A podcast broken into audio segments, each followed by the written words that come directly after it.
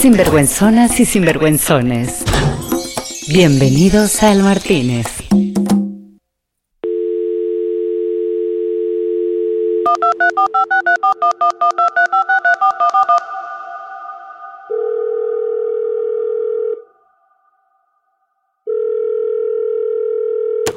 Hola, mi cielo amada. Este mensaje es para ti. Dios mío, esa voz sensual me parece conocida. sí, soy yo, el hombre con la voz en español más sensual y cachonda de Iberoamérica y del mundo, mi corazón amada. Y aquí debo el honor voz más cachonda de Iberoamérica y el mundo. Solo quería decirte que este es un mes especial, particularmente sensual, porque es agosto bigotón. Ah, órale, voz más cachonda de Iberoamérica y el mundo. Pensé que era algo, no sé, más sensual. no hay nada más sensual que agosto bigotón. ¿No crees? Bueno, obviamente solo mi voz. Ah, ok, voz más sensual de Iberoamérica y del mundo. ¿Algo más? Sí, que sepas que el eslogan de Agosto Bigotón 2020 es Bigote y Gloria, mi corazón amada. Gracias, voz más cachonda y sensual de Iberoamérica y el mundo. Perdón, pero te tengo que dejar, estoy ocupada. De nada, mi cielo amada. En el Martínez celebramos un año más de Agosto Bigotón. Hombres y mujeres sean todos bienvenidos por aquella de la igualdad. El Martínez, el único podcast con poder arranca grasa. Nuestro cliente de siempre nos llamó para decirnos que debemos enfatizar nuestras estrategias de joint venture para lograr de manera orgánica el reach necesario para crecer nuestra audiencia de podcast escuchas. Si es que así se dice y, y si no, una disculpa gente de marketing amante de la terminología habitual. Sin recurrir a bots ni comprar influencers. Por eso, a partir de hoy, el Martínez también está en Raw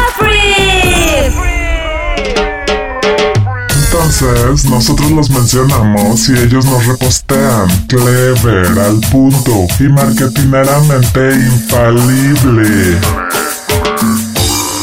Va de nuevo la mención de marca con eco. Con eco, con eco.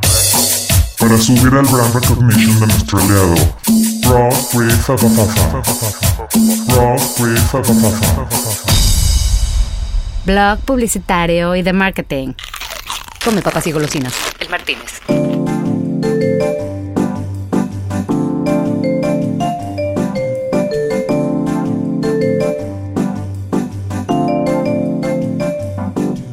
De nuevo se armaba una nochecita de tragos entre amigos en la Riviera Francesa. Mandamos a traer directamente desde Escocia unas barricas de edición especial de All Par de 45 años para recibir a un hermano de la vida que esa misma noche tenía mucho que celebrar. Él es un tipo que nunca se ha quedado tranquilo y que le encanta refrescarse.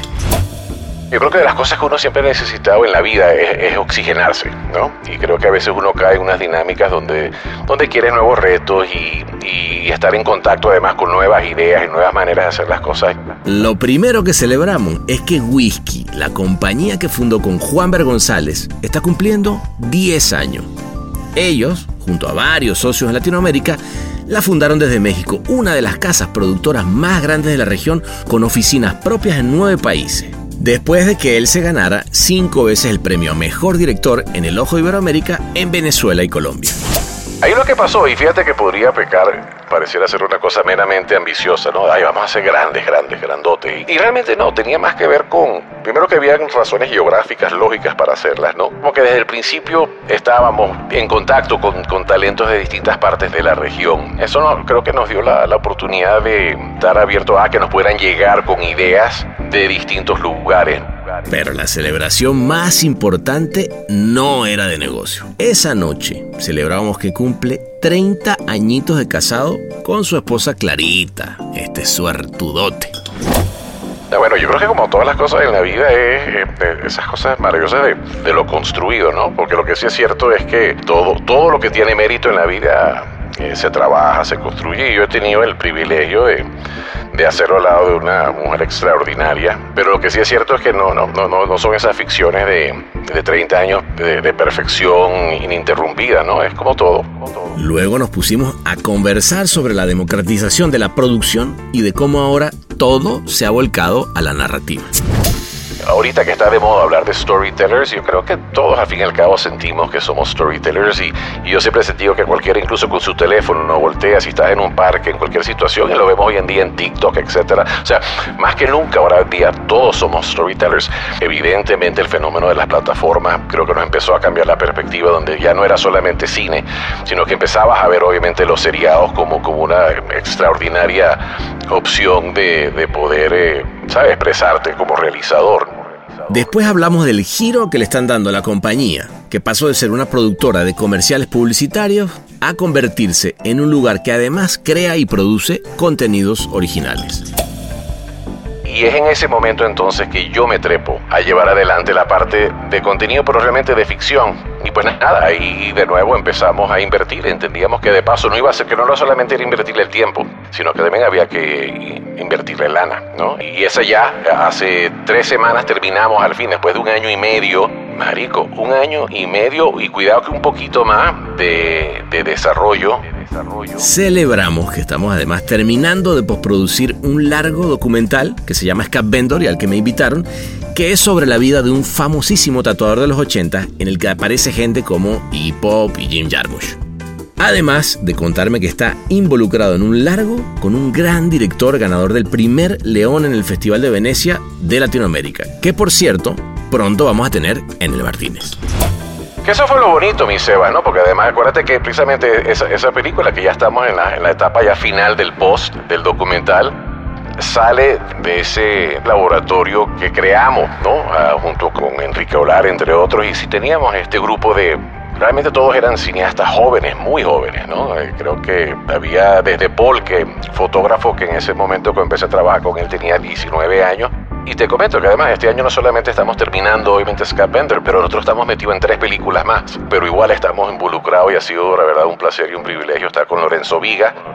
Pero también hablamos de la publicidad que nos apasiona y de esa que nos inspira no hay, no hay nada de malo, creo yo, en, una publicidad como en, el cine escapista. Y es de las cosas creo que más importantes que han pasado en la evolución de la publicidad. Ese quiebre donde mi hija no tenga que ver precisamente solamente una top model para pensar que esa es la validez de su autoestima, de su belleza, etcétera, etcétera, sino que empieces a mostrar gente de distintas tallas, formas, altos, chiquitos, gordos, eh, todo las marcas cada vez más se están dando cuenta que sí hay una respuesta sumamente positiva ante este concepto de, retrato y eso te lleva a un storytelling por ende distinto. Pero afortunadamente gané las suficientes en equipo, ¿no? de la mano de mis creativos, de mis agencias y por ende de las marcas con quienes hemos tenido el privilegio de trabajar para hacer cosas que, que sí eran mucho más cercanas a mi manera de ver el mundo, ¿no? Entonces, y para mí ese tema de la representación era genuino, ¿no?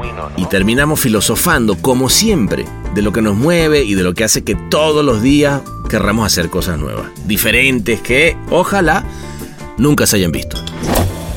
Al fin y al cabo, para mí como realizador, eso, eso que a mí siempre me movió Creo que si algo siempre un poquito podía ser parte de mi trabajo era era como que no acoplarme a, la norma del momento. Y sea, ¿qué es lo peor que puede pasar? Yo siempre he pensado, pues lo peor que puede pasar es que te digan que no, ¿no? Y, no, y no, hay que tenerle, sea, es preferible recibir, ¿sabes? ocho no y sacar dos sí a, irse por el sí seguro, ¿no? Lo importante es cómo te sientes tú y cómo te ves tú al, final de ese, de ese recorrido, que no es un final de un recorrido, sino que, ¿sabes? Es ese número. Y afortunadamente, pues sí me siento mejor en todo sentido. Mejor en todo sentido. Listo, pues. Sáquense los escoceses, enfríen el hielo doble en vaso largo que salgan los cotillones, que se prende esta celebración con estatuas de hielo, espectáculos circenses con fuego por doquier mientras le damos paso a este cantante famoso que sale al escenario y que no podemos nombrar por temas de derecho. Preparen sus gargantas y agarren su copa porque él es Arturo Pereira. Un bar transformado en podcast es el Martínez. Es el Martínez. ¿Cómo estás, mi cielo bello? Bien, papi, ¿tú? Bien, bien, pues nada, aquí como todos, ¿no? En ese qué cosa maravilloso encierre. Qué cosa tan bella tenerte por aquí, carajo. Coño, qué privilegio. Mira, este, sin mucho preámbulo, ¿no? Porque ya tú y yo no necesitamos mucho preámbulo para irnos a, a tomar, ¿no? ¿O qué? No, nunca. Nos vamos entonces a, al Martínez. ¿Cómo ves? A Canes. ¿Te va? Siempre, al Martínez. Bueno, ¿cómo, cómo faltar? Tecnología Podcast 10.000 y ahí te va. Vámonos.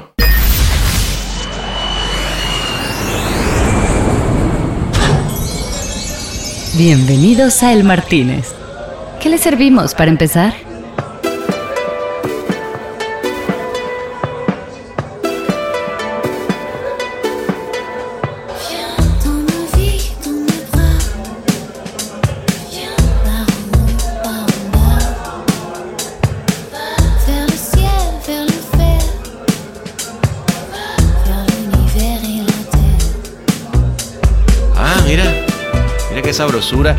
Yo ya te tengo. Fíjate, ya, ya- ya tengo a, a- a François. Ni siquiera, va- ni siquiera lo va a pedir, weón. Fíjate tú como que cabrón. Que la caguama. ¡François! Ajá, acá. Fíjate, el hombre viene corriendo, ya sabes. La, la tenía, la- tiene la botellita lista. No, no, está dateado, ¿sabes cómo es? Oye, yo le dije All Par Soda. No sé si estoy bien o, o andas en otro mood hoy. No, no, no, no. Olpar sigue siendo uno de los, de los grandes favoritos, mi cielo. Me parece perfecto, papá. Sírvalo ahí. Sí, no. Eh, François, pero como en Venezuela. Uy. eh, él, él ya sabe, cuando le digo como Venezuela, él sabe que es un montón de hielo y casi, casi hasta arriba de, de whisky. Hermoso, hermoso. Ay, whisky, gran cosa. Que fíjate que todo el mundo te, te- te pregunta esa, ¿no? Te dice, bueno, ¿Qué claro, hace? como- El nombre de la, ¿Te de la gusta el whisky, coño? Seguro por eso le pusiste whisky. Y, y tú siempre me dices, no, no, mi vida, bello. Sí, sabes que es cómico, ¿no? Porque la verdad es que. Y de, y de hecho, de las cosas que hemos intentado, mi Seba, a, a través del tiempo, ¿no? En este tema de cambiar un poco la imagen, era. Porque sí, de, de nuevo, sí, sí, sí soy venezolano y sí nos gusta el whisky. Sí, la imagen inicial de la compañía era totalmente basado sobre Jack Daniels. Am, pero, pero sin duda, mientras más tiempo pasaba y la gente tenía esa lectura del espíritu, eh, yo más me quise alejar. Y ya, bueno, el nombre es el nombre, a mí me gusta el nombre. No vale, pero, pero, no le, como que. pero no le huya, chicos, si el whisky es una gran cosa. No, es una gran cosa, pero bueno, era como de otras grandes bebidas que tampoco queríamos llamarnos tequila y nada, pero bueno, sí, el que lo quiere entender como un espíritu, un espíritu y el, Para mí, es un, verdad que como- para mí es un espíritu sabroso, bonchero y dicharachero también, sobre todo, porque fíjate que el whisky tiene esa cosa, ¿no? Que uno como que te deja platicar. Es- Josu dice que es como, como pasarle la, la lengua, la lengua a una guitarra, pero yo no estoy de acuerdo. Sí, bueno, tú no había escuchado esa del buen Yosu, pero, pero bueno, sí, yo tampoco estoy de acuerdo. Ay, buena cosa. Pero mira, qué bueno que viniste, papito, finalmente aquí a, a- a mi bar, ¿vale? Esto, esto era un No, gran, me- gran, gran pendiente. Me encanta, mi cielo. La verdad es que además, de- después de todos los maravillosos invitados que has tenido, aparte, si no me equivoco, este sería el número 30, ¿no? Este es el número 30, papá. Entonces, 30. como un número cabalístico, ¿no? Que como te decía, que casualmente la semana pasada, Clarita y yo cumplimos 30 años de casados. No joda, entonces- salud. Salud por esa vaina. Salud. Salud, salud. Eso. Salud porque, coño, la verdad que 30 se dice fácil, ¿oíste? Sí, se dice fácil, así es, hermanito. ¿Y qué te lleva, papito, de esos, de esos 30 años? No es menor, weón. No, Bueno, yo creo que como todas las cosas en la vida es eh, esas cosas maravillosas de, de lo construido, ¿no? Porque lo que sí es cierto es que todo, todo lo que tiene mérito en la vida eh, se trabaja, se construye y yo he tenido el privilegio de, de hacerlo al lado de una mujer extraordinaria. Pero lo que sí es cierto es que no, no, no, no, no son esas ficciones de, de 30 años de, de perfección ininterrumpida, ¿no? Es como todo. Uno va aprendiendo, uno va creciendo, uno la caga, uno mejora. Lo importante es cómo te sientes tú y cómo te ves tú al, al final de ese, de ese recorrido, que no es un final de un recorrido, sino que, ¿sabes? Es ese número. Y afortunadamente, pues sí me siento mejor en todo sentido, ¿no? Más sereno, más equilibrado, más enfocado. Entonces ha sido un gran viaje, ¿no? Está bueno, está bueno. Yo tengo que aprender un poco de ti, weón. Fíjate, yo lo de sereno me cuesta. Pero. no, pero de acuerdo que, que Clarita eh, siempre ha estado, pero además muy presente mucho también, eh, no solamente como. No, no, no, lo que sí es cierto es que en el caso de, de- Clarita, mi, mi señora esposa, es que siempre ha sido mi, mi mejor consejera, mi más fuerte crítica, ¿no? Entonces ella nunca ha sido de que, ay, sí, qué maravilla, mi amor, qué brillante eres, qué maravilloso todo lo que haces, todo lo que se te ocurre, ¿no? Claro. Entonces sí, sí me ha llevado a, a punta de, de amor y patada y coñazo en, en el camino del bien, ¿no? Soy- O soy hacia, te- hacia el camino del bien. Soy, soy testigo, muy bien. Coño, pero además, este. papito, la verdad, felicidades. O sea, lo que, lo que ustedes han hecho con, con whisky es, es increíble. O sea, eh, digamos, hay varias productoras grandes eh, que han salido de, de- de Iberoamérica, ¿no? Y, y qué bueno, porque a uno le da, le da orgullo ver que la industria, porque la industria cinematográfica en, en- en nuestra región siempre ha sido fuertísima, ¿no? Siempre con gente muy talentosa. Y bueno, y la verdad es que, bueno, nada, mi corazón, siempre creo que, yo yéndolo de ti, que es con los ojos del cariño, porque creo que es muy difícil eh, objetivamente hacer esa introspección, ¿no? Y verse uno como compañía, ¿no? Yo lo único es que sí, sí creo que con todos los errores, con todos los aciertos y desaciertos que, que hemos cometido a través de los años, y, y ahorita que mencionas a Whisky, pues ya, ya son 10 años, ¿no? Entonces, Mira, 10 y- antes de y antes de Whisky, pues ves, yo he tenido otras encarnaciones como Juan Bernardo también y, y nuestros otros socios, pero, pero lo cierto es que, que, de nuevo, hablando de viajes, sí ha sido un viaje maravilloso y siempre buscando, yo creo que el tema es de nunca creérselo, ¿no? Y, Pero lo que sí es cierto es que que pues nada, ha sido un trabajo hecho con, con mucho amor y, y entendiendo aparte como que los recursos que hemos tenido en la mano para construir lo que tenemos, ¿no? Entonces, Pero por otro lado digo, más allá de la, de la marca, con Juanber también, este, nada, ustedes empezaron en Venezuela largo viaje. largo Sí. viaje, weón, ¿no? Ese, es- ese es otro, que, que, que, yo- que es otro matrimonio. Ese es mi segundo matrimonio. Sí, nosotros, fíjate, Juan y yo empezamos en el 99. ¿Qué tal? Entonces, y en esa época era prime time en Caracas y después, bueno, tuvo, pues, ¿no? El- el- se emprendió ese viaje que nos llevó a, a Colombia y nos llevó después a separarnos un tiempo y después a- yo me vine a México, eh, que pasé unos años maravillosos con, con Harry en Catatonia, como socio de, de Harry en Catatonia. Y, y después el viaje continuó y, y nos separamos y, el- y se armó whisky, ¿no? Y ahí es donde retomamos Juan Ver y yo con, con de paso, bueno, con nuestros otros socios que se fueron sumando, etcétera. No, a, a- mí lo que me parece cabrón también es ese tema de, de la, de la panda de venezolanos errantes, ¿no? Mm. o sea que si lo analizas, este, sí, cada vez más, ¿no? es cabrón, ¿no? Digo, eh, en el caso de, de- de ustedes, probablemente no necesariamente por, por la situación política, porque yo sé que cuando te fuiste, eh, o no sé, tú dime, si, si fue muy relacionado con lo que estaba pasando en el país, ¿no? No, bueno, ya, ya estaba pasando lo que estaba pasando, no, no había llegado a esa etapa tan crítica, ¿no? Mm. Pero, pero ciertamente cuando abrimos operación en, en Colombia, yo todavía estaba basado en Caracas y, em- y empecé a, a viajar a, a Bogotá, en particularmente a Bogotá. Am, pues nada, hubo como un respiro, ¿no? Yo creo que de las cosas que uno siempre ha necesitado en la vida es, es oxigenarse, ¿no? Y creo que a veces uno cae en unas dinámicas donde, donde quieres nuevos retos y, y estar en contacto además con nuevas ideas y nuevas maneras de hacer las cosas. Y, y pues nada, a mí la verdad es que desde que conocí Bogotá me, fue un lugar donde me sentí muy en casa. Y en uno de esos viajes me llevé a Clarita precisamente ven para que conozcas Bogotá, a ver qué onda. Y como te digo, sí estaba pasando lo del país. Pero no era como para salir corriendo, simplemente que como que tuvo sentido y Con un par de enanos que en esa época estaban chavitos, yo me acuerdo, chamitos. estaban chiquitos. O sea, Sí, mis hijos, como tú sabes, son más mexicanos que cualquier otra cosa. Claro, pero yo me acuerdo perfecto cómo tenían ese acento colombiano pegado y claro, y eran venezolanos, pero entonces ahora son más mexicanos que... que cualquier otra cosa, sí. tortilla, Sí, sí, sí, salchicha con salsa Maggi y, y en fin, todo, todo lo que implica orgullosamente mexicanos son. Y, y- y yo también, eh, ¿sabes? Aunque, aunque el acento no, no lo refleje, ¿no? Pero yo tengo tantas cosas que agradecerle a México como le tengo, a pesar de el poco tiempo que viví en Colombia. Eh, nunca me desconecté de Colombia, obviamente, ¿no? De la, de la oficina. Siempre estás eh, yendo a filmar y, y- y con la sí, gente. Sí, siempre, ¿no? Y Whisky he tenido ya años de su presencia allá. Entonces yo tengo, no, 20, 20 años yendo a filmar a filmando en Colombia, que siempre lo sentí mi casa, pero bueno, México ah, ha sido sí ya donde, bueno, creo que ya estamos en 17 años pues, y, y dándole, donde mis hijos crecieron. Entonces, como digo, yo tuve de parte el lujo de, de- de que me invitara Harry y Juan Carlos en su momento, Juan Carlos Martín, y, y entonces, coño, haber venido a México a Catatonia, que creo fue como un fit perfecto. No, yo me acuerdo Y- cuando tú me dijiste, porque claro, nosotros ya, ya éramos amigos ahí, este, habíamos filmado un comercial y, y cuando me dijiste, eh, coño, Seba, este, me está llamando Harry, Harry, este, que bueno, que es un, es un gran director y que, y que además... Y un gran amigo y un gran afecto. Claro, y, y, y gran recuerdo... todo, la verdad.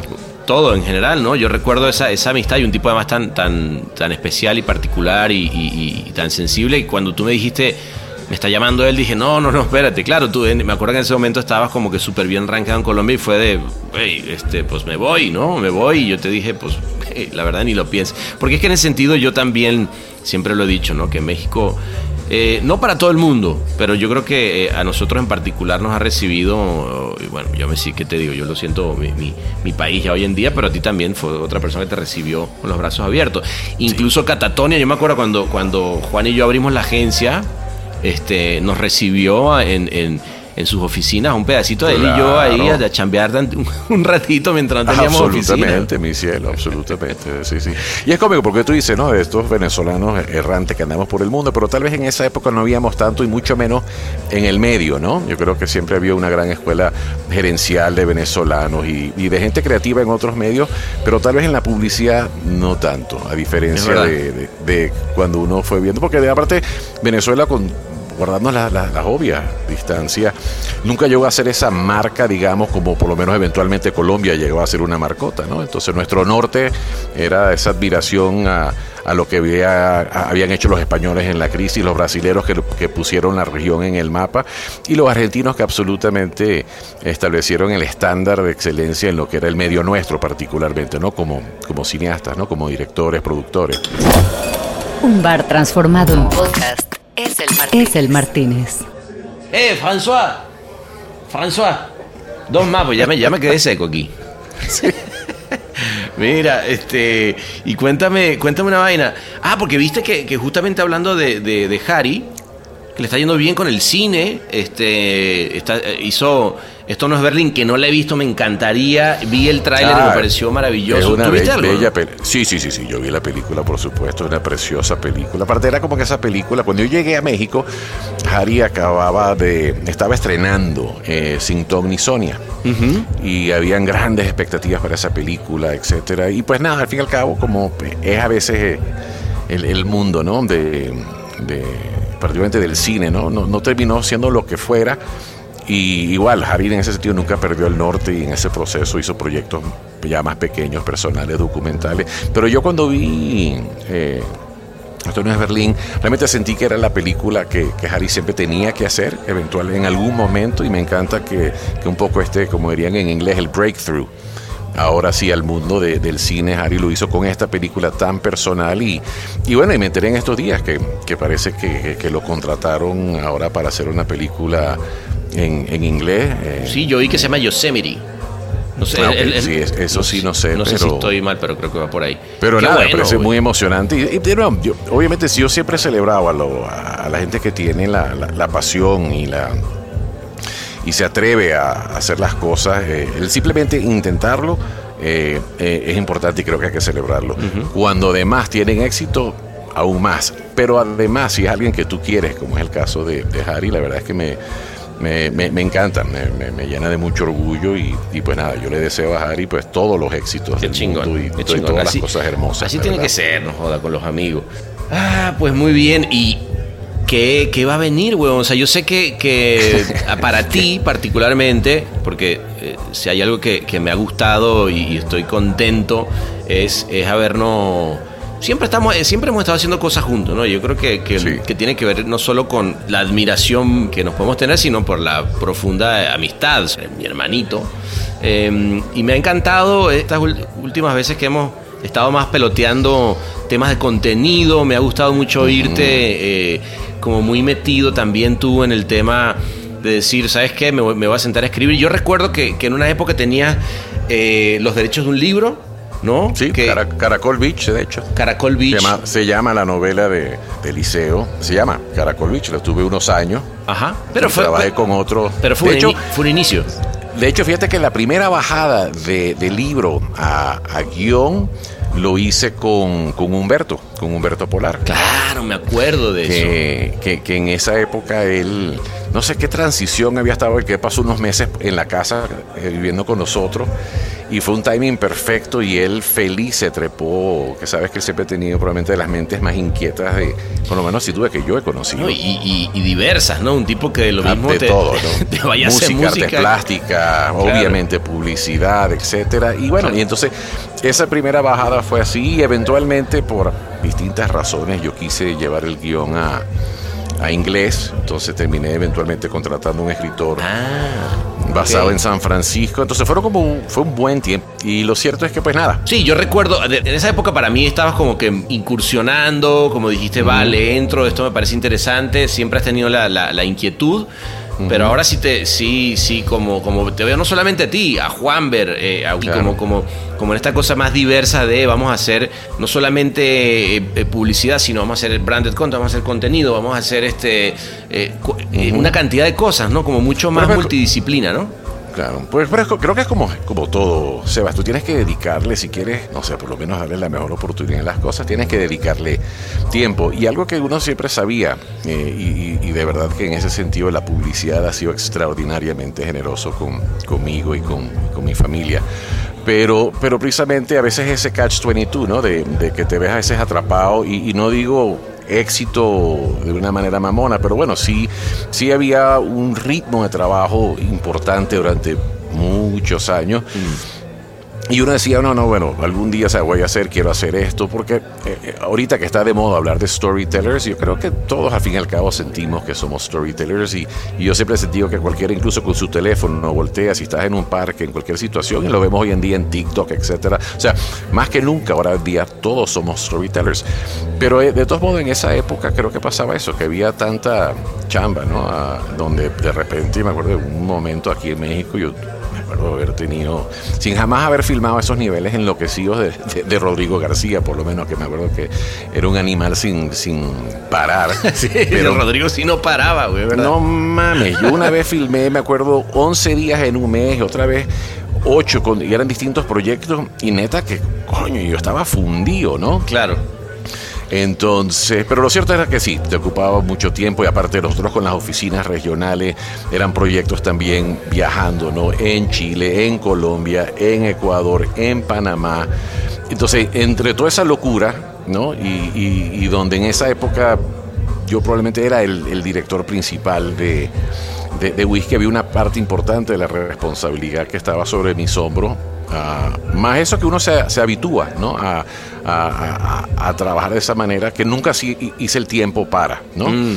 Y después llegó un momento donde nosotros sí decidimos que, que bueno, que era algo que siempre habíamos querido hacer. Evidentemente el fenómeno de las plataformas creo que nos empezó a cambiar la perspectiva, donde ya no era solamente cine, Claro. sino que empezabas a ver obviamente los seriados como, como una extraordinaria opción de, de poder, eh, ¿sabes?, expresarte como realizador, ¿no? Y, y un mundo donde uno viéndolo de las cosas que se estaban haciendo en Estados Unidos, en, Europa, particularmente eh, uno veía la, la calidad de talento, ¿no? De, escritores, actores, eh, directores de arte y obviamente eh, directores que, que estaban incursionando en ese universo. Entonces como que sí nos dimos cuenta que, bueno, ah, ¿sabes? Hay que hacer esto, lo queremos hacer y en eso, pues lo iniciamos hace unos, hace varios años.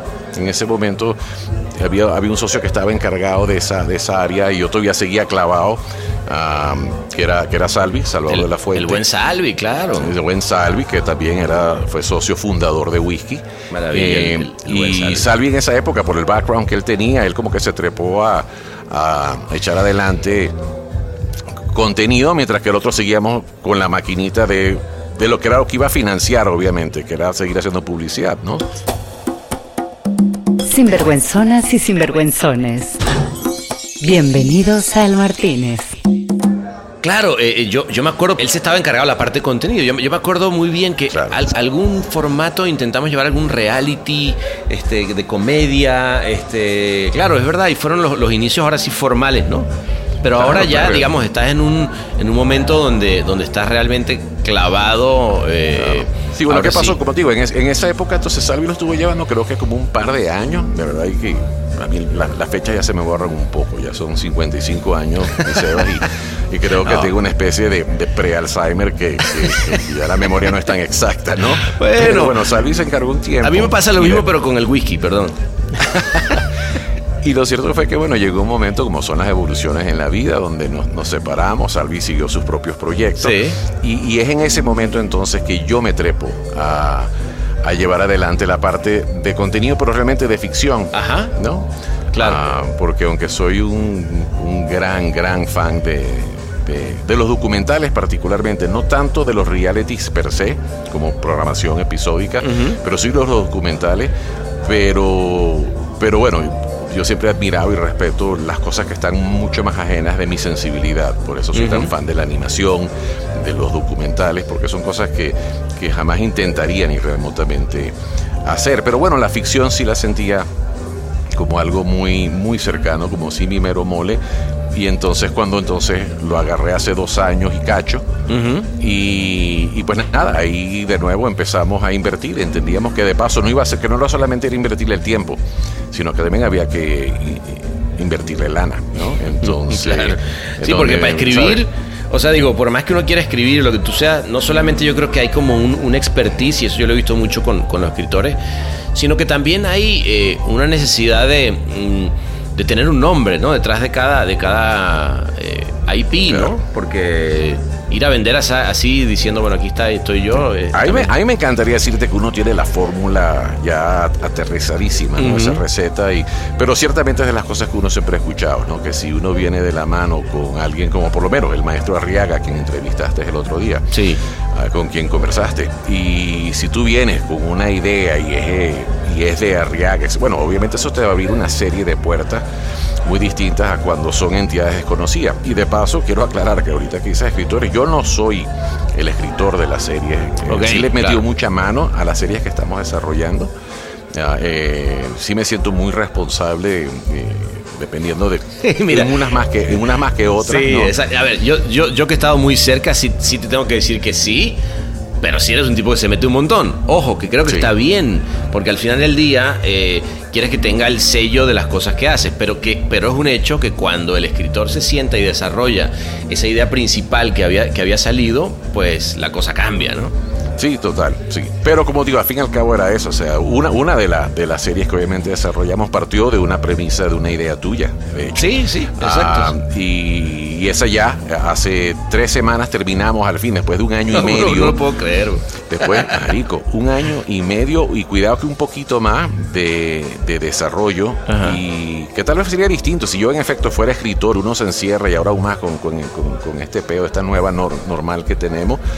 Y uno podría, pero bueno, de nuevo, no soy yo en eso. Y me acuerdo cuando, cuando me tiraste esa idea que, que, que me encantó y empezamos tú y yo a pelotear y ahí como con nuestro equipo interno y nos dimos cuenta que bueno, que había que buscarse eh, un escritor, ¿no? Y entonces eso es de la serie donde aunque, o sea, que no te llega armada, hay otras que, que te han pichado, que nos han pichado, que ya te están pichando la idea gente que la va a escribir. Claro. Y eso, eso está increíble y, ahí tenemos una en particular que está así como que purita, donde he metido mucha menos mano de, parte de una pareja que está en, en- Madrid y estamos por terminar esa. Yo creo que en dos semanas tenemos ese, ese deck ya, toda esa serie ya lista, ese desarrollo para empezar a, a compartirla. Y, y hay otras donde de nuevo hemos contratado a maravillosos escritores que, que vienen a trabajar ya esta premisa y, y- y probablemente son en esa sin duda donde yo he metido muchísima más mano, ¿no? Total, total, ¿no? Y, te he visto metiendo mano, este. mm, eh, y, y- y me encanta, güey, porque, porque una de las cosas que tienes, güey, es que eres un tipo que está. eh, tienes mucho. Bueno, muchas. Para empezar, lo puedes ver en, en las cosas que filmas, ¿no? Eh, de- del, del nivel de detalle, de. Eso sí, sí, sí eres un obsesivo de mierda, tengo que decírtelo.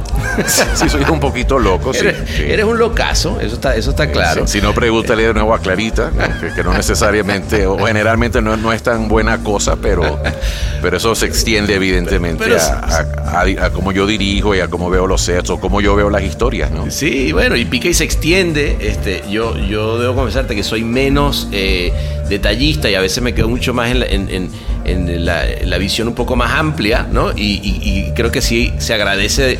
Y bueno, y, y de nuevo, por, por algo eh, eres un, dire- un director que hace las cosas como las hace, ¿no? Y que por eso, por eso te ha ido bien. Eso no, no, no, no queda. eh, obviamente no queda de un lado. Pero, pero algo de las cosas que me ha gustado no solamente con eso, sino que a este otro proyecto que, que en algún día, algún día me invitó Juanber, que como bien tú dices es quien está más metido en el tema docu, eh, que fue Scott Bender, ¿no?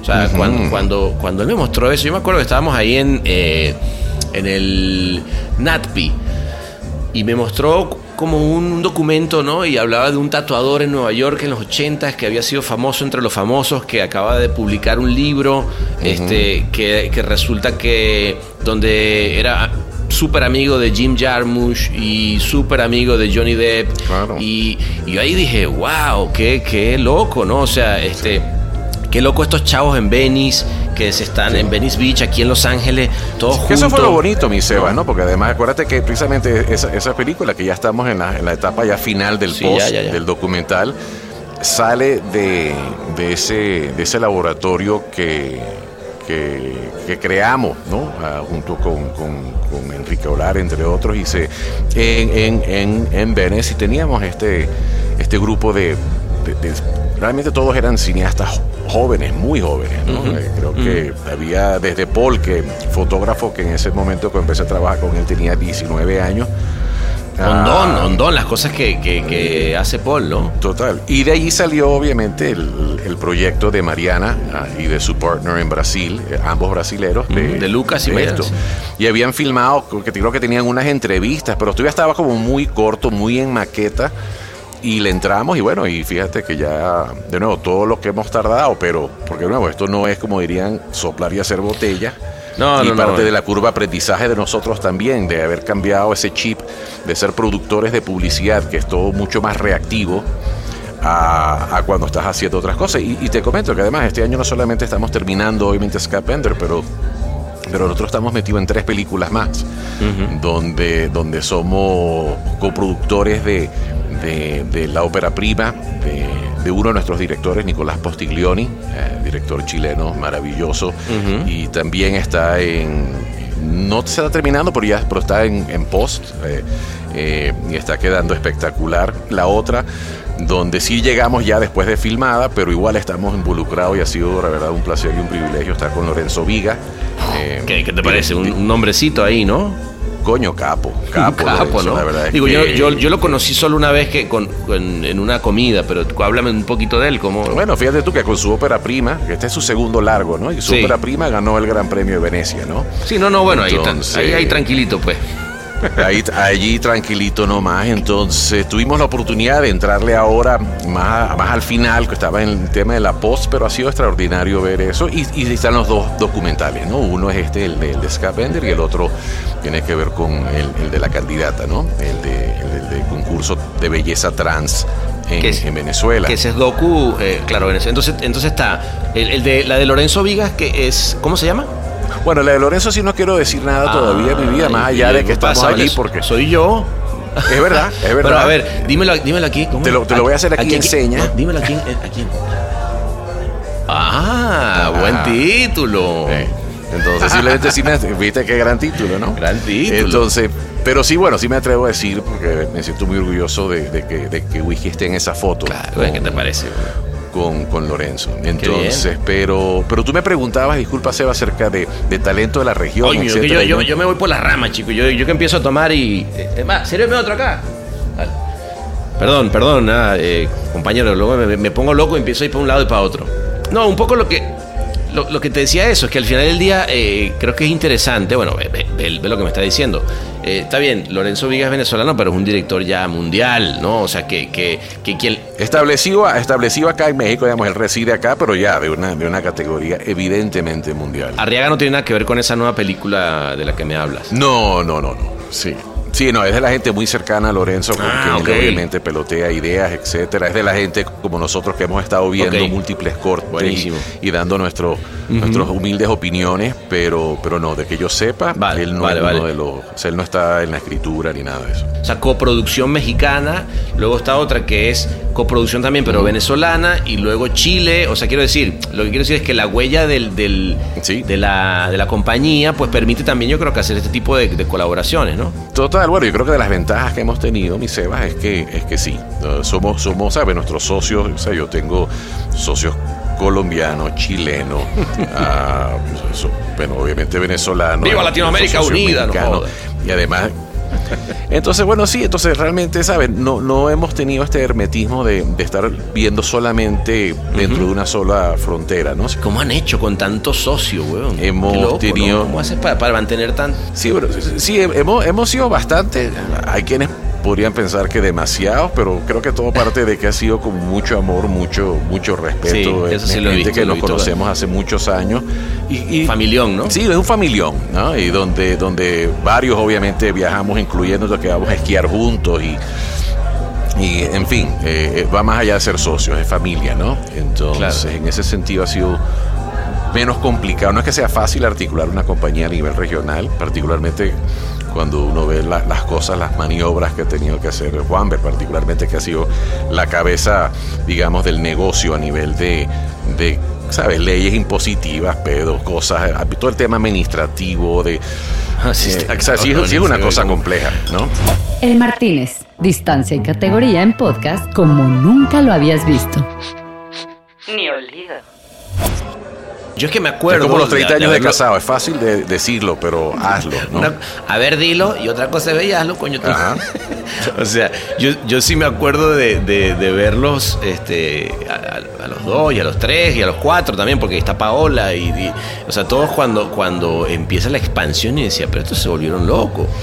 No, eso- ahora va ya, claro. y abren en no sé dónde, y ahora en tal lugar y yo decía, ah, cabrón. Ahí lo que pasó, y fíjate que podría pecar, tal vez quien no nos conozca, ¿no? Que pareciera ser una cosa meramente ambiciosa, ¿no? Ay, vamos a ser grandes, grandes, grandotes. Y, y Ah. realmente no, tenía más que ver con, primero que habían razones geográficas, lógicas para hacerlas, ¿no? Como de hecho nosotros, cuando arrancó Whisky, naturalmente abrió cuando yo me precisamente me, me- me separo de Catatonia, yo tenía ya años viviendo acá, Wamber ya tenía su compañía, eh, después que nos separamos de, de- de Venezuela a Colombia, él cambió, tuvo, pero mantuvo su compañía en Venezuela y ya tenía precisamente la oficina en Bogotá con los Colantoni. Entonces, entonces, claro, desde el día uno, Whisky cuando se abre, esencialmente abrió con tres oficinas. Entonces ya nuestra, nuestra, nuestra ADN ya era de una, de una compañía regional. Ah, Ya, ya, ya, ya. au- Aunque después, obviamente, Juanber y Paola se vinieron a vivir a, a- a México y, y México en ese sentido ha sido nuestro, nuestro hub, ¿no? Ah, Gran, gran momento también, reunión de la amistad. Claro, es así, es así. Y entonces, pero bueno, entonces como que desde el principio estábamos eh, eh, en contacto con, con talentos de distintas partes de, de- de la región, ¿no? particularmente de la región, aunque hemos trabajado y tenemos directores también que a través de los años fantásticos que hemos trabajado de españoles y fotógrafos españoles, etcétera. Pero, pero bueno, en fin, eso no, creo que nos dio la, la oportunidad de, de estar abierto a que nos puedan llegar con ideas de distintos lugares, ¿no? Y propuestas, buscándonos cuando sabía que estábamos buscando esa expansión, pero como te decía, no, no, no fue una cosa de simplemente, ay, queremos ser grandes, porque, porque créeme que en algunos casos es un dolor de huevos extraordinario. Me imagino, me tra- imagino. Tratar de balancear eso, ¿no? Pero, Claro. pero sí tenía que ver en parte también con poderle dar respuestas a, a nuestros clientes. Entonces, si estamos hablando Claro. precisamente con nuestras agencias, que son la, que muchas son transnacionales, ah, y sus clientes, que muchos son transnacionales, pues sí funcionaba ese modelo de negocio de, de poder generarles soluciones a nivel regional. Entonces, como que partió más de eso, ¿no? Ah, ya, ya, ya. Una- o sea, bien de una demanda del mercado más que de soñar este Sí. eh, como Pinky Cerebro. Sí, esa- exacto. No, no, le- lejos, Está muy lejos bien. de. Exacto. No, está muy bien. Además, claro, a mí aquí que me ha, me ha tocado este, conocer ya más de cerca, ponle a, a Jan, este, no sé, al buen, al buen Colan, ¿no? Este, a Natalia, a Cristian. Cristian, todo. Porque alguien que sí tiene eh, este, est- esta camiseta puestísima es Julio. O sea, a mí la, la cantidad de cosas que ese hombre hace, este, no solamente por la marca, porque Julio, va más allá de la marca, es, es de la compañía, a mí me, me- me impresiona. Y eso te lo digo porque me acabo de, de estar en una entrevista con él que le agradecí un montón y, y es un tipo, coño. Sí, Julito es, es- es imparable, imparable. Y aparte, sabes que de las cosas que de nuevo sí, siempre ha definido un poco, y es muy particular, ¿no? En ese sentido. Y, y a, y a mí me ha hecho muy orgulloso de, de- de- porque de nuevo hay- no hay una sola fórmula, ¿no? De cómo tener una, una, una compañía, ¿no? Pero nosotros somos una empresa donde la gran, gran mayoría, casi todos son, son productores. Claro. Ah, y, y antes de que Julio fuera socio, por, y era cuando estaba Salvador, también estaba Pipe, ¿no? Claro, Ah, el buen y- Pipe. el buen Pipe. Y, y entonces éramos, éramos siempre como que más productores que directores. Y bueno, ya Pipe también que embarcó con su ruta. Y, y así bueno. ahora eh, el, el gran Julio, que como tú dices, creo que es imparable. y- Imparable. Bueno, y, Cristina Niño que está de vuelta, ¿no? Sie- Siempre han sido como, mi- como te digo, sí, una, una, una- un familión. tantos años juntos. eh, Cuando yo llegué a México, Cris fue mi primera primera asistente que Qué yo bueno. tuve aquí en México y después eh, eventualmente ella quiso y, y pasó a ser productora ejecutiva con nosotros y después quiso un poco cambiar después de muchos años y terminó otra vez regresando, estuvo un tipito con Harry, después con Pablo Herrero eh, en Hero Y, y me, y la verdad es que somos muy felices, felices de tenerla de vuelta en casa ahora como, como, como country manager. Creo, creo que en general lo que, lo que yo, digamos, desde afuera veo cada vez que de repente nos vemos aquí en, en una... Vamos a tomar unos traguitos y, y- y por ahí me invitan y digo, wow, qué... Pues nada, qué, qué- qué bien se la pasan eh, y, y qué respetuoso al final. Bueno, Cuesta, ¿no? Yo, yo me imagino, eh, yo también que he tenido socio, este... Tuve uno y, y- a veces nos tiramos la tabla por la cabeza. Sí, bueno, Juan, si Juan, que es si nuestro lo- gran hermano y, ¿sabes? Nuestro nosotros amamos a Juan y a Vero y ustedes tuvieron, ¿sabes? Un- crearon una marca preciosa en, en México después de muchos años juntos, pero bateando la dura eh, con, con DDB. Y, pero igual, por, por mucho amor y por, por mucho cómo se complementan, además nunca es fácil. En ese sentido, de nuevo, regresamos a, a la imagen de- del matrimonio, ¿no? Que hay que trabajarlo. Nunca, nunca, nunca es fácil, hay que ir todos los días, papito, poquito a poco. Y tienes y, a y, y lo bueno es que sí, eh, lo digo en mi caso y lo veo también en el de ustedes, pues creo que lo, lo importante es poder buscar que la- el gran porcentaje sea, sea bien, sea eh, apasionado, Total. etcétera. Sí, ¿no? así es. Y además que sabe que es conmigo, porque uno siempre pensaba en, en cuanto al concepto tiempo, que en la publicidad, eh, en los negocios generales, pero bueno, al fin y al cabo nos hemos dedicado tanto de esencialmente a la publicidad, estaba en ese concepto de los, los como hay los años perros, ¿no? Que son siete años por cada año nuestro. Sí. Entonces tú decías, si alguien lleva 10 años en una agencia, tú dices, uh, puta, 10 Claro. años parecía una eternidad. ¿no? Porque, Es ¿sabes? Es un negocio con, donde se mueve mucho la gente, ¿no? Hoy estás aquí, estás allá, te- o, te movieron de una oficina de un país para otro, te pasaste de una de una marca a otra, de una red a otra, ah, y en el caso del mundo Sí, de las claro. productoras, por ejemplo, ¿cuántas no han re- reinterpretaciones han habido que empezaron acá se, se- se- y se separaron y cada uno montó su propio proyecto y proyectos exi- y se vuelven a, a separar o multiplicar. Entonces, Sí, sí, entonces sí. sin duda hay algo de, de valor en, en cuando uno dice en este caso que llegamos a en esta encarnación de whisky a 10 años, tú dices, pues nada, eh, no, no dentro de todo no es poco tiempo. No, pero ¿qué te parece? A ver, dame 10 años. No, sí, sí, sí. Sí se siente. Qué bueno, qué bueno, hermanito. Oye, y, y cuéntame una cosa. ¿Cómo, cómo, cómo estás viendo todo este pedo? eh, ¿A dónde se está yendo toda la, la- la industria? Sé que vas a estar... eh, creo que para cuando salga este capítulo ya habrás estado, pero sí que Ah, te van a gremio, invitar. claro, me invitaron. Al, al gremio, ¿no? Estuviste como que vas a, vas a una plática ahí. Sí, sí, sí, eh, mañana. Bueno, más que una práctica, me invitaron a ser parte de de un es? grupo. No, ahí me, me, me Ah. llegó, me llegó el, el, el- el afiche y que, que, si no me equivoco, decía directores y fotógrafos de culto. No, no, no, no. ¿De culto? No, no, no, papá. no sé exactamente qué quiere Claro. decir eso, pero bueno, se le ¿A qué se refiere? Pero Ni bueno, suena idea, bien, ni idea. Ya si de culto quiere decir que te están haciendo, alguien te hace un culto. Pero bueno, la verdad es que me dio mucho gusto y, y les agradezco no, pero espérate, mucho espérate. Antes de, que, antes de que me cuente, eso me gustó. Vamos a empezar. Entonces yo voy a hacerte unas estatuitas, weón, como de las velas esas de Trump que hicieron. Ajá. Para rendirte culto, weón. Ah, bueno, coño, bueno. Porque además ahí está quién, está también Simón. Bueno, habla un poquitito Está, de sí, la está invitación. Simón, está Fred, eh, Qué bien. está una directora que yo no la conozco personalmente, que se llama Lulú, si no me equivoco, está Roberto Ajá. Aguilera, va a estar el... eh, eh, va a estar Sergey, ahorita se, me- se me escapan algunos, eh, en fin, pero eh, creo que más una, una, una mesa redonda y como digo, se les agradece profundamente la invitación a, Qué bueno, a los chicos del gremio, bueno. porque creo que ya es una banda que se ha juntado ahí como 30 mil personas que... Y ahorita en el gremio Latam llevan 7000. Entonces, puta, de repente te, yo decía. Digo, obviamente te imaginas que la industria es grande, pero no te imaginas cuán grande es.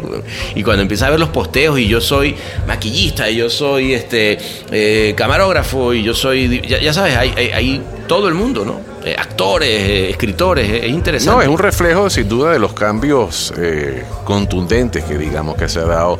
Yo no sé, y sabe que creo que es difícil hablar de, de cambios para bien versus cambios para mal. Yo creo que simplemente hay que un poco dividirlo en, en una etapa nueva, ¿no? Entonces... Tú sí eh, sientes, o sea, porque, porque muchas veces hay gente que está diciendo, no, eh, para mí esto no es, va a ser más de lo mismo. Y, yo soy de los que piensa que va a haber algo nuevo. ¿Tú, ¿Tú cómo lo sientes? No, absolutamente. Yo sí creo, si, si quieres, no sé, hay quienes pueden hablar de esto como una evolución, ¿no? Ah, hay quienes pueden hablar de esto como un parteagua. Ah, en fin, eh, ya eso pues, es otra conversación eh, y haría falta otros whisky más en todo caso. Eh, bueno, Pero lo que sí, Tráeme más, porque aquí ya estoy seco. No, sé. pero lo que sí, lo que sí creo, sin duda, mi Seba, es que claro que esto es un, un momento de, de- de- de pensar y funcionar, pero no solamente para nuestra industria, para todas las industrias, ¿no? Hay algunas que, que claramente están eh, funcionando muy bien y prosperando desde este concepto de esta nueva normal, ¿no? Eh, del home office, esto, lo otro. Hay cosas que nosotros extrañamos profundamente en nuestra industria. Creo que tal vez incluso podría haber un poquito más de eso en la publicidad, pero creo que en el mundo crea- eh, de las agencias, ¿no? Pero creo que el mundo creativo, siempre el tema del peloteo, no es lo mismo aquí que estamos conversando y está increíble, y, pero somos dos personas, entonces, ¿sabes? Es más fácil abrir. Pero cuando hemos hecho, ¿sabes? Zooms de amigos y somos Oye, ocho, o y, sea, y hay, y quienes hacen de 20 o 30. Se arma ese eh, peo. Es un peo, es un, un peo. Entonces peo. no es tan fácil intercambiar ideas cuando estás en una sala y alguien se para o yo no sé qué, el que más levante la voz lo escuchan, etcétera. Y además de esta cosa maravillosa que simplemente es estar en contacto con la gente, ¿no? Poderse dar la mano, poderse dar un abrazo, etcétera. Entonces, pero bueno, más allá de eso, el tema es de cómo va a quedar la, la industria eh, del otro lado de esta conversación, que de paso no sabemos cuándo va a ser el otro lado, más allá que creo que estamos viviendo ya el otro lado, ¿no? Claro. Entonces, y, y- y yo, yo de las cosas que sí creo que inevitablemente está pasando, y eso, y en todo caso creo que eso sí está para bien, es, es el cómo está cambiando obviamente las necesidades de, las de, los, de las marcas, ¿no? Ah, y nosotros le hemos dedicado muchos años de nuestras vidas a, a eso, ¿no? A, la- a las ideas que impulsan obviamente las marcas en un mundo de, de, de- de brandi- de reconocimiento de marcas o de, de venta de productos concretamente, etcétera. Y es muy, muy interesante ver cómo, cómo se aceleró este proceso de, de, de como un poco humanizar más la, la publicidad, ¿no? Un pu- de, de- que realmente el público a quien le estés hablando se vea mucho más reflejado genuinamente. Y ojo, y no hay, no hay nada de malo, creo yo, en, en una publicidad como en, en el cine escapista. Eso me parece fantástico. Pero lo que sí es cierto es que creo que todas estas fórmulas consagradas de lo que tenían que pasar, y habrán quienes seguirán haciendo sus promos, y, y yo no sé si en el caso de, de, de- de- por lo menos las marcas de, belleza seguirán con sus glam squads y todas esas cosas. Puede ser que sí, Ajá. no sé. Pero lo que sí es cierto es que algo que tal vez pareció tan absolutamente y fue absolutamente revolucionario hace unos cuantos años cuando Dove, y yo siempre lo recuerdo como Dove, ¿no? Uf, que empezó y rompió, y rompió el paradigma de, de las preconcepciones de, de imagen, particularmente cómo, cómo retratábamos a las mujeres y, y por ende que, que de nuevo es de las cosas creo que más importantes que han pasado en la evolución de la publicidad. es, es ese quiebre donde, donde mi hija no tenga que ver precisamente solamente una top model para pensar que esa es la validez de, de- de su autoestima, de, de su belleza, etcétera, etcétera, sino que empieces a mostrar gente de distintas tallas, formas, altos, chiquitos, gordos, eh, todo y que sea una, una comunicación mucho más incluyente. Entonces yo creo que las, las- las marcas cada vez más se están dando cuenta que, que sí hay una respuesta sumamente positiva ante este concepto de, de retrato y eso te lleva a un storytelling por ende distinto. El Martínez. Realidad virtual sin inteligencia artificial.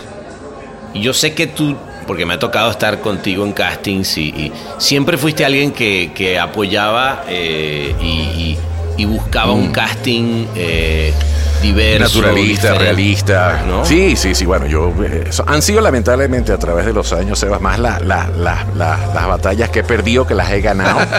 Bueno, pero así, Afortunadamente- así es, así es. Así O- es, Ojalá así fuera que la, que la ganamos todas. Pero afortunadamente gané las suficientes en equipo, ¿no? Sí. Am, de la mano de, de- de mis creativos, de mis agencias y por ende de las marcas con quienes hemos tenido el privilegio de trabajar para hacer cosas que, que sí eran mucho más cercanas a mi manera de ver el mundo, ¿no? Entonces, Entonces, y para mí ese tema de la representación era, era, Sí, a mí, a era, mí- era genuino, ¿no? A mí hay dos cosas que, que- que siempre, eh, digamos, si pienso que más allá de que no, no creo que tenga un estilo, porque te- tiene un reel súper variado, pues después de tantos años de, de- de- de dirigir, pero, pero sí eh, recuerdo muy bien, güey, y ese no se me va a olvidar, que es la campaña que hicimos juntos, güey, que fue la primera con la que llegaste a México, que fue Azul, ¿no? Ah. Eh, y, y- y el, el punto de vista que le diste al DF, encontrando las cosas rotas, lindas, de, de- de- de una imagen de una noche, eh, que, que me acuerdo la idea de un tipo que, que se iba del antro justo en el momento en el que, en el que estaba ese azul particular que hay, que Claro. todavía, todavía no ha amanecido, pero, pero ya no es de noche, y por eso dijimos... que, y particularmente por el segmento, creo, mi Sebas, ¿no? Porque sí me acuerdo que había, creo que en esa época, por allí, en esa época, Rodrigo había hecho un comercial precioso, creo que con el Spooky, tal vez, de DHL. Ah, puede ser, no, no me acuerdo. Yo sé que yo Ese- hice ese- algo con el es- Spooky DHL, por eso lo menciono, pero y era esta cosa muy naturalista de la calle, de los de los tendidos eléctricos, etcétera, toda Sí, esa cosa fue- rota, la celebración. DHL eso fue eh, eh, Ogilvy con, Ogilvy Marco con- Colín con- de 25 años en, en Ah, México. Y probablemente con, con Pepe, me imagino que tal vez Pepe probablemente Montalvo de director creativo. Y entonces, entonces sí, se estaban haciendo esas cosas, por supuesto, pero creo que a veces de las cosas que tienen tienen su mérito, como me acuerdo también por lo menos cuando hace muchos años y en ese momento ganamos el, el Gran Prix aquí eh, del Círculo de Oro con Viagra. Sí, de Santi Sa- y Álvaro, ¿no? Claro. Ah, y, y para el segmento de Pharma era un comercial de no sabe, de pero radicalmente distinto. Brutal, Y después yo fue me muy acuerdo triste que- que... no hice nada afuera, pero que eran unos, unos viejitos que, se van- empezaban a fajar y, y terminaban al- en la a casa. caminar y en su mundo y van rejuveneciendo en la medida que hasta que llegan a la casa. Pues era lo mismo, ¿no? Que, que era agarremos el, algo dentro del segmento y realmente atrabámonos a... O sea, ¿qué es lo peor que puede pasar? Yo siempre he pensado. Pues lo peor que puede pasar es que te digan que no. ¿no? Sí, claro. y, y- y no, y no hay que tenerle, ¿sabes? Es preferible recibir, ¿sabes? O- ocho no y sacar dos sí Claro. a, a- a irse por el sí seguro, ¿no? Total. Y eso es algo que, que- que, bueno, de una otra manera, y, y seguramente yo a través de los años he pasado por, por ser entonces terco y necio y esto y lo otro, y, o desconectado, que no entiende. O sea, yo he visto de todo, cuando uno visualiza a veces unas caras que te ven y te dicen, mierda, pero o sea, ¿qué, qué pedo con este man, no? ¿Qué hace Y- con eso cuando de repente tú dices, bueno, este era mi punto de vista? Y vas, lo pones ahí y dices, puta, pues aquí. Nah, en el fondo te cagas de la risa, Claro. ¿sabes? Eh, yo creo que duele cuando realmente es algo que particularmente, porque creo que todos tenemos que reconocer que hay proyectos que nos han apasionado más que otros, proyectos que nos queríamos ganar más que otros. Entonces, eso, esos que se te fueron de la mano, que se te escaparon, que no pudiste terminar de convencerlos de tu visión de cómo, pues eso siempre duele un poquito más. Pero nada, es, es así mi vida. Y pero y si, y si yo te digo de, de eso que estás extrapolando, porque al final del día er- es un, de nuevo, no es un estilo, sino es un statement. Sea, en tu caso sí veo a alguien que siempre dice, yo quiero hacer algo que sea diferente a lo que existe, quiero plantear nuevas maneras de hacer. ¿Cómo lo estás llevando a lo que estás haciendo de, porque sé que ahí, eh, si me preguntas ahorita, entiendo que ahí es donde está tu pasión en esas cosas que estás desarrollando. La, nueva cosa, de encontrar esa cosa nueva. Bueno, fíjate que es curioso, o sea, porque a mí de las cosas que me ha pasado y evidentemente se ha acentuado aún más ahorita en este, en este encierre, es que le he dedicado, como ha estado tan paralizado a nivel de, de por lo menos el trabajo de, de, de- de nosotros como casa productora. Ojo, nosotros estamos activos, digamos, se están produciendo otra vez eh, a una escala mucho menor y esperando... Sí, pero por lo menos yo tengo un yo tengo un proyecto desde hace que tenía que haber filmado antes de la pandemia, ya pagado por cliente, etcétera, que con cuatro días de filmación, casi todo en la calle y no hemos podido salir porque no están dadas las condiciones. Claro. Lo cierto es entonces que hemos estado eh, encerrados como todos y hay quienes están tal vez leyendo los libros que tenían pendientes que nunca se terminaron de leer o viendo las series o escribiendo o cocinando, eh, en fin, tratando de, de sobrevivir y dentro de todo de, de encontrar cositas que te den te generen gratificación, ¿no? Y, y, en ese, y ese ha sido para mí principalmente, ¿no? Obviamente este mundo de, contenido, ¿no? Entonces re- regreso inevitablemente al desarrollo de, de nuestras series, de las cuales estoy muy orgulloso y muy entusiasmado. Ahorita que vamos a empezar con el rollout de, de, de- de venta, ¿no? De buscar ya es- esos socios, llámese la plataforma o, o- o coproducciones que estamos también eh, explorando eso.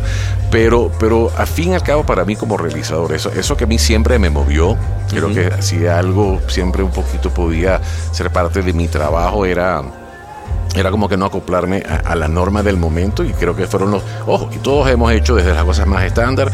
Hay proyectos de las cuales uno jamás quisiera reconocerle la, la paternidad porque simplemente no fue la, la química. No bueno no fueron las No, pero- condiciones correctas entre A B y C no para no nombrar para nada casos Pero sé Y que después- en particular ahorita sí estás buscando, porque esto sí, ah, fíjate que es una gran diferencia. Un comercial no termina con crédito. Correcto correcto O sea, un, un capítulo de, de una serie sí termina con crédito. Entonces, No, y, quiero y además, que... y además hay una cosa, Sebas, y como lo sabemos, y no nos engañemos de la naturaleza de, de la publicidad en ese sentido, que tiene momentos extraordinarios y maravillosos, pero la mayor parte, el grueso de la publicidad eh, es totalmente desechable. O sea, quiere decir, como dicen en inglés, tiene un shelf life muy corto, con excepción de comerciales donde yo todavía me recuerdo de haber visto Bostezo, ¿no? La primera Uf. vez que yo vi Bostezo. Claro. ¿Te acuerdas de Telecom? Sí, sí, sí. Y tú decías, mierda, bueno, y ahorita lo pienso, ¿no? Y, o, o aquel comercial de, de- del, del Diablo, de Renault. De Pucho Mentasti, me acuerdo que se lo, lo dirigió Pucho. Y, o sea, hay ciertas cosas que, que han, que han aguantado el, ¿no? Eh, Gerapa, eh, la llama que llama. Obviamente, ahorita me estoy yendo a, a- a ejemplos ar- argentinos. Ahorita esta cosa preciosa, ¿no? De, de, de Nike, lo último que acaban de sacar. ¿no? Una marca que, vi- que tiene un ADN que, evidentemente, no, no hay que sorprenderse que hagan ese nivel junto a, Sí. a, a Wyden, que también tiene ese, ese ADN de, de excelencia, de brillante. Pero hay cosas que destacan. Pero cuando, pero la mayor parte, la gente no se acuerda del 90 y pico por ciento del trabajo que, que todos nosotros y nuestra industria hacemos. Entonces la gran diferencia, por supuesto, cuando vas a contenido, es que, ¿sabes? Tú todavía te acuerdas precisamente, o sea, del cine, o sea, el, el cine, o sea, pen- pensar en, en Cantinflas, ¿no? Ah, pensar en El Chavo el 8, hablando de seriado. Ah, son cosas de, que, que la van consumiendo generaciones tras generaciones Claro. cuando están hechas de, de una manera alineada con, con- con- con una cultura y, y- y- y- y con amor y con talento. Ah, entonces sí creo que siempre hay ese, ese compromiso y por ende ese, ese reto y, y por ende ese miedo de, tratar ¿no? De, de hacer cosas que genuinamente no sean tan tan desechables, ¿no? Que, no, que no es que aparezca ahorita en el top 10 de, de- de Netflix de México ahorita y el año que viene la gente te diga, ¿qué? Pero mira, mira tú qué lindo a, esta, a estas alturas del, del partido poder seguir sintiendo miedo, ¿no? Yo creo que eso es algo súper importante. Y yo, y yo te voy a Ah, yo decir creo que que, eso es fundamental. que brindemos por el miedo porque Brindemos es por el miedo, justamente a lo que a lo que se viene, ¿eh? Hermanito, Así es. eh, bellísimo, o eh, mi vida bello, hermoso tenerte entre nosotros, que por cierto, quiero tu voz para el inicio del Martínez. Mi corazón amado. Mi corazón amado. Te quiero mucho, hermanito, ¿eh? Yo Vámonos también, para acá atrás porque aquí ya- nos abrieron, nos abrieron otra No, botella. ahora- ahora sí podemos echar vaina, de verdad. Entonces, pues nada, que no, después no nos digan que andábamos resbalando la lengua.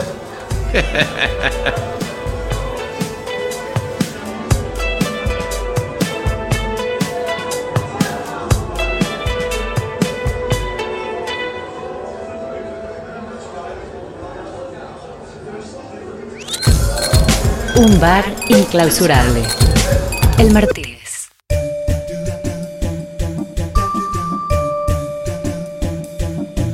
La fiesta, que era sorpresa, otra vez en el Martínez, empezó cuando Arturo se sorprendió que haya caído un telón negro en la parte de atrás en un homenaje clarísimo al episodio de Sacalafanakis con Obama. ¿Y quiénes creen que estaban detrás al lado de la cebra y los espectáculos circenses? Sí, Obama y Sacalafanakis. Aplaudiendo como locos a esa linda parejita. Clarita salió desde el VIP, toda emperifollada, y cantó junto al cantante famoso que por cierto no podemos mencionar por derechos, mientras los otros 29 invitados, que son todos los que han venido al Martínez, aplaudían felices celebrando más y más anécdotas que vida. Qué bueno que tú viniste. Sí, tú, que como siempre llegas hasta acá, porque no podías pelarte esta fiesta de aniversario. Por eso, esta samba es para ti. El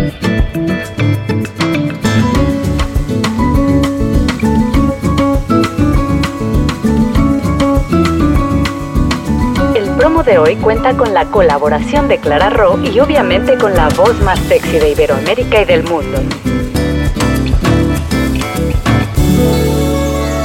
David Martínez. El Martínez es mezclado y diseñado por Ahmed Cosío. Locución de Marlene Figueroa. Escrito por Sebastián Arrechedera. Gracias. Me dicen, ¿ya? Eh, ¿Estás listo? Sí. Hola, mi cielo amada. Wow, y a que debo el honor más cachón. eh, ah, Sí, soy yo. El hombre con la voz en español más sensual y cachonda. Wow. Dame, espérame. Vamos a hacer, dame otra vez esa, un poquito menos, menos. Mi amor, no tienes que decirlo, ja, o sea, No, no claro que natural. sí. No, es que no es natural. No estás entendiendo. Bueno, obviamente, solo mi voz. No, tienes que repetirlo porque eso no está, eso te perdiste. Me- el- bueno, perdiste. es que estoy leyendo aquí. Tú eres como, tú tienes que ser como, como